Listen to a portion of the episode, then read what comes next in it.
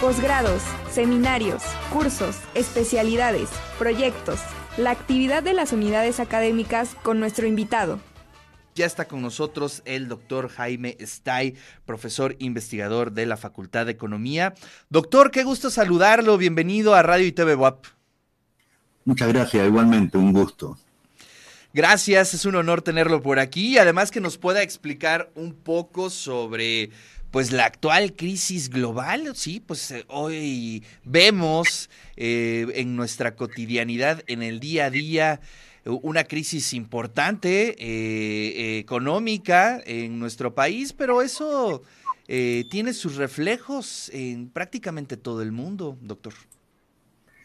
Sí, desde luego.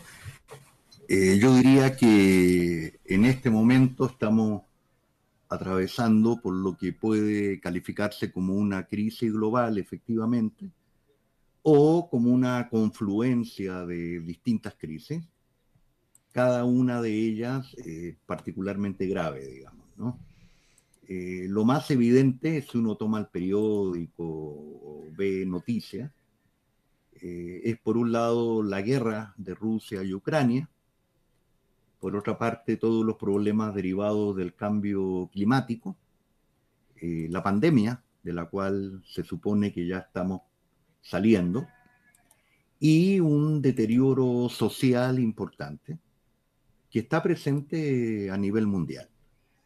Eh, cada una de esas cuatro expresiones de graves problemas tiene por detrás tendencias más largas, digamos, la guerra de Rusia y Ucrania tiene que ver directamente con el conflicto entre Estados Unidos, acompañado por la OTAN, por una parte, y por otra parte, desde luego Rusia, pero también las tensiones que hay entre Estados Unidos y China, y eh, por lo tanto una disputa por el liderazgo mundial que se ha venido haciendo más fuerte a medida que pasan los años, en que de una parte está el dominio estadounidense, que fue muy evidente en décadas previas, y que ahora está siendo cada vez más cuestionado, principalmente por China, pero en el momento actual por Rusia en lo que respecta al conflicto armado que hay con, con Ucrania. Eh, en lo que respecta al cambio climático, lo que hay es un deterioro ambiental que se viene desenvolviendo desde hace cientos de años, básicamente desde que se definió la forma de funcionamiento del sistema mundial eh, a raíz de la revolución industrial claro. de Inglaterra. Eh, esa revolución industrial implicó adoptar patrones de producción, de consumo, que son profundamente depredadores de la naturaleza. Eh, eso no fue objeto de preocupación durante mucho tiempo, pero aproximadamente desde los años 70 ha ido ganando presencia el problema del deterioro ambiental y las preocupaciones sobre el tema, tanto en los ámbitos multilaterales y en las políticas de los gobiernos, como en la propia opinión pública y ese deterioro ambiental tiene como una expresión, yo diría, principal, o por lo menos la más notoria, el cambio climático, el calentamiento global. Y ese calentamiento global está teniendo expresiones que todos estamos sintiendo todos los días. No hay un día en que no aparezcan noticias de huracanes, de inundaciones, de subidas del mar y en el otro extremo, bueno, sequías. Hay regiones del mundo con sequías desde hace tres años, cuatro años. Entonces, incluso yo diría que ese, el problema del deterioro ambiental, de la depredación de la naturaleza y dentro de eso el cambio climático, se ha transformado en el problema más grave que enfrenta la humanidad, diría yo. Y la verdad es que es un problema frente al cual eh, hasta ahora las soluciones que se han intentado ir aplicando, los compromisos que se han adquirido por los distintos países, son notoriamente eh, insuficientes. Así es. Eh, oiga, eh, perdón que lo interrumpa, pero es, es, interesante lo que está comentando, en el sentido de que creo que la mayoría de la gente por lo menos tiene en la cabeza, en la mente, el tema del cambio climático y de que estamos en una grave crisis. Sin embargo, platicando con especialistas de otras áreas, en temas históricos, en sociología, eh, me queda un gran vacío eh, en el aspecto de las políticas. Es decir, estamos como muy entretenidos de pronto en crisis eh, políticas, a veces económicas de manera interna, pero no estamos viendo y no estamos actuando eh, con la fuerza necesaria para contrarrestar a esta crisis eh, ambiental. Sé que no es fácil, obviamente, y que pues prácticamente son temas internacionales, mundiales, en donde se tiene que intervenir, pero ¿cómo usted nota esa parte de la intervención de los gobiernos, de la intervención pues, de las mismas empresas? un poco para, este, no sé si se pueda modificar la tendencia, pero un poco para eh, crear acciones eh, eh, inmediatas, si es posible. Sí. bueno, habría que empezar reconociendo de que el problema ha ido ganando presencia, digamos, hace 50 años. prácticamente el tema no se tocaba, o por lo menos no se tocaba al nivel de la opinión pública e incluso de las políticas gubernamentales y los acuerdos entre los gobiernos. Eh, la primera reunión importante sobre el tema a nivel de jefes de gobierno fue en el año 72. Y la verdad es que las bases del deterioro, el tipo de actividad económica que impacta duramente a la naturaleza, por lo menos uno puede ubicarla desde 1850 en adelante. Por lo tanto, ahí hay no sé, 120 años de atraso entre el arranque de las políticas depredatorias y el que eso pasara a formar parte de la agenda, de la agenda internacional. Eh, después del año 72, que hubo una conferencia importante sobre el medio humano, le llamaron, en Estocolmo, la, la cumbre de Estocolmo, estuvo la cumbre de la Tierra, que también fue la más conocida, digamos, la cumbre de Río, de Río de Janeiro, en el año 92. Y así ha habido una sucesión de reuniones, eh, Río más 5, Río más 10, Río más 20, etcétera, eh, con algunos acuerdos importantes que se han logrado ir tomando eh, entre los distintos gobiernos. Primero fue durante mucho tiempo el protocolo de Kioto. En este momento lo que está vigente desde el año 2015 es el Acuerdo de París. Eh, ese acuerdo de París establece básicamente que hay que impedir que siga creciendo la temperatura ambiente. El objetivo es que no llegue a crecer más de 2 grados centígrados respecto del nivel preindustrial y que ojalá no crezca más de 1.5 grados centígrados. Ese es el objetivo más grueso que hoy está vigente. Pero si uno compara eso, tanto las evaluaciones que se hacen sobre el problema, como incluso los compromisos que se asumen, la verdad es que las evaluaciones se van volviendo cada vez más preocupantes y los compromisos se quedan notoriamente cortos. Eh, en el periodo más reciente, el año pasado fue la llamada COP26, que es la reunión de las partes signatarias del convenio sobre cambio climático, eh, que se realizó en Escocia. Si uno ve eh, los diagnósticos que se entregaron a esa reunión, básicamente por eh, la Organización Meteorológica Mundial, por el Programa de las Naciones Unidas sobre el Cambio Climático y por el Panel Intergubernamental sobre Cambio Climático, si uno confronta esas evaluaciones, todas con un tono tremendamente pesimista respecto de lo que está ocurriendo, en que incluso los balances se van volviendo más graves, ¿ya?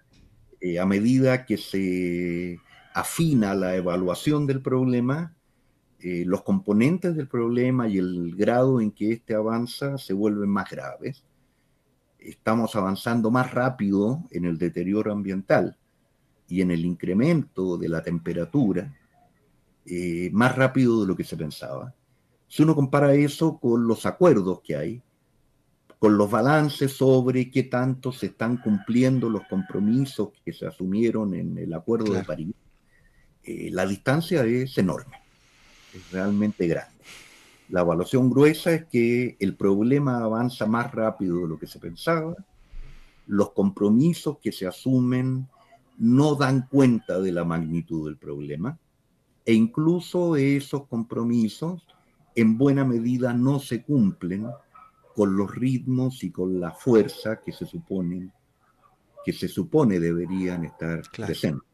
Entonces, bueno, la verdad es que es una situación en que estamos en una trayectoria inviable. Sí, sí, sí, sí, la verdad es que mm, nos faltan palabras un poco para describir lo que está sucediendo o lo que haría falta hacer, pero a mí me suena un poco eh, contradictorio y siempre lo comparto en el programa con la audiencia. Eh, estamos en este grave problema y seguimos considerando, por ejemplo, un, eh, un índice importante, un indicador importante, el, el, hecho de cuántos autos se hagan de manera diaria. Entonces, mientras sigamos viviendo quizá nuestra economía a partir de, del número de autos, pues creo que nuestra perspectiva no está cambiando, no está de acuerdo a nuestras necesidades, creo, no sé. Sí, incluso indicadores más generales, ¿no? El indicador más general que se usa para medir cómo funciona la economía es la producción global de bienes y servicios, lo que se conoce como el PIB. ¿ya? Eh, ya hay severos llamados de atención y argumentaciones muy desarrolladas acerca de que el comportamiento de la producción global, si bien puede ser un indicador de cuánto producimos y cuánto más vamos produciendo, eh, también ese crecimiento va generando eh, una incapacidad creciente del entorno natural para absorber todos los gases que se van emitiendo. ¿ya? Los llamados gases de efecto invernadero, que son los que determinan el cambio climático los que empujan al crecimiento de la temperatura y además a la contaminación, a la pérdida de la biodiversidad, etc. La verdad es que el crecimiento de la temperatura es el síntoma más evidente del deterioro ambiental, pero no es el único. Y bueno, se discute mucho sobre el tema, se habla mucho sobre el tema, se hacen muchas acciones, pero la verdad es que... Nos quedamos cortos siempre Claro, los grados en que se enfrenta el problema son muchísimo menores de lo que sería, de lo que sería necesario. Eh, durante mucho tiempo había lo que uno pudiera llamar una especie de optimismo tecnológico, en que la idea básica era lo que deterioremos hoy lo vamos a arreglar mañana. Vamos a tener en algún momento la capacidad tecnológica para enfrentar el deterioro que ahora estamos creando ese optimismo eh, ya no existe. Ya no, no, no, no. Impensable. Pero lo malo es que ese optimismo en buena medida guiaba no solo las acciones de gobierno, no solo los compromisos globales, sino incluso la percepción de la gente. Esto de que en algún momento se va a corregir lo que ahora estamos echando a perder. Eh, eh, la lógica que se decía, ¿no? Este, vamos a talar tantas hectáreas, con el compromiso de sembrar el doble o el triple, hoy ya eso es impensable, ¿no? O nos sonaría muy absurdo, ¿no? Claro, claro. Eh, por los tiempos. Hay cálculos cada vez más afinados de los ritmos en que estamos agotando todos los recursos naturales. ¿ya? Hay cálculos que dicen, bueno, al ritmo que vamos con los bosques, no sé, en 70 años nos quedamos sin bosques. Sin nada. Nos quedamos sin agua dulce. Uf eh, echamos a perder el agua del mar. Eso va a demorar un poco más porque es muy grande, pero estamos en un itinerario, en una trayectoria que es inviable. Esa es la idea. Y eso no se logra, ya no digamos corregir, sino ni siquiera se logra atenuar de manera importante. Claro. Eh, incluso la propia coyuntura va empujando a que los compromisos no se cumplan. El ejemplo más evidente hoy es que como consecuencia de la guerra entre Rusia y Ucrania y del corte de la gran mayoría del suministro de gas hacia Europa, que venía desde Rusia, y en particular hacia Alemania, que depende en buena medida del gas que le, compran a, que le compraban a Rusia, están regresando a eh, la extracción de carbón. Hay 16 plantas de extracción de carbón que ya estaban por ser por completo desechadas y que tuvieron que reactivarse. Y el carbón es de lo que más daña. Si uno tuviera que elegir entre carbón, gas y petróleo, el carbón es el que más gases emite. Así es. Entonces, bueno, la propia coyuntura va empujando en contra de avanzar en lo que se llama genéricamente la transición energética. Pues Ahora, eh, yo mencionaba cuatro ámbitos, algo dije de la guerra y del cambio climático, los otros dos muy rápido, el COVID o la COVID, la COVID-19. ¿ya? También la COVID-19 es muestra del deterioro ambiental. Está lo que se llama la zoonosis, que es la transmisión de enfermedades de animales a personas. Claro. Alguien podría decir que eso poco tiene que ver con la actividad económica, pero resulta que la actividad económica incluye la apropiación de la naturaleza. ¿ya? Eh, incluso más, la mercantilización de la naturaleza, el transformarla en un objeto de compra y venta lo que uno quiera pensar, el agua, la tierra, etcétera, ¿ya? Y eso destruye el hábitat de distintas especies animales que al ver destruido su hábitat, bueno, tratan de extenderse a otros lugares y eh, se acercan a las poblaciones humanas. Y ahí aparece el problema de la transmisión de enfermedades. Y desde luego el COVID o la COVID-19 es eso ¿ya? es transmisión de enfermedades de animales a personas. ¿ya? Y el otro elemento es el deterioro social, el tema, por decirlo gruesamente, el tema de la desigualdad. ¿ya? O sea, hoy el mundo es más desigual de lo que era en cualquier momento anterior, por lo menos en la historia del capitalismo. Incluso la desigualdad va agarrando nuevas, va tomando nuevas expresiones. El, el tema migratorio. A todas las causales de migración que ya existían, se agregan ahora las migraciones ambientales, por ejemplo. Gente que tiene que salir de sus tierras porque hay una sequía que dura varios años, porque tierras que eran productivas dejaron de serlo, porque tierras que existían ahora son parte del mar, eh, etcétera, y el problema alimentario. Claro. El problema alimentario que hoy está siendo alimentado por la guerra, que antes fue afectado inmediatamente antes por la pandemia, etcétera, y que es un problema grave. Hay organismos que se dedican al seguimiento de eso, a lo que llaman la identificación de los puntos calientes del hambre.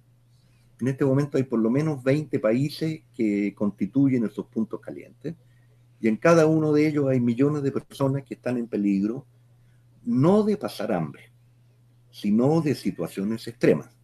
Estamos en pleno siglo XXI y sigue habiendo situaciones de hambruna. Y hambruna no es tener hambre, hambruna son miles de personas muriendo de hambre, de hambre. en periodos muy cortos de tiempo. Entonces, bueno, el panorama global es de una reunión, una coincidencia, una conjunción de crisis que, bueno, dan lugar a un escenario absolutamente deteriorado, donde se mezcla situaciones de guerra, de crisis alimentaria, de cambio climático, etcétera, eh, frente al cual algo hay que hacer. Claro. Eh, ya no digamos a nivel individual, sino a nivel de los gobiernos y a nivel de las instituciones multilaterales, digamos. Así es. Que por cierto están mostrando crecientes incapacidades. El tema de la guerra Rusia-Ucrania deja al descubierto los graves problemas del sistema de Naciones Unidas. Así es. Y en particular del Consejo de Seguridad, ¿no? el famoso veto, de, que ahora lo ejerció Rusia y que ha sido ejercido más de 300 veces. Así es. En que cuando algo le afecta a alguno de los miembros permanentes del Consejo de Seguridad que tienen derecho a veto, ese algo se sale de la agenda, ¿Mm? por más grave que sea, como es ahora la guerra. Entonces, bueno, no solo una crisis presente en la propia realidad económica y social, sino también presente en las instituciones que se supone que regulan el funcionamiento mundial. Interesante, Doc. Muchísimas gracias. Nos dio un panorama muy interesante de lo de la crisis precisamente global, sus principales factores. Y le agradecemos muchísimo, en verdad, que se haya tomado el tiempo por estar aquí en Radio y TV Web. Le mandamos un fuerte abrazo y por aquí nos estaremos viendo, Doc. Sí, cómo no. Gracias a ustedes.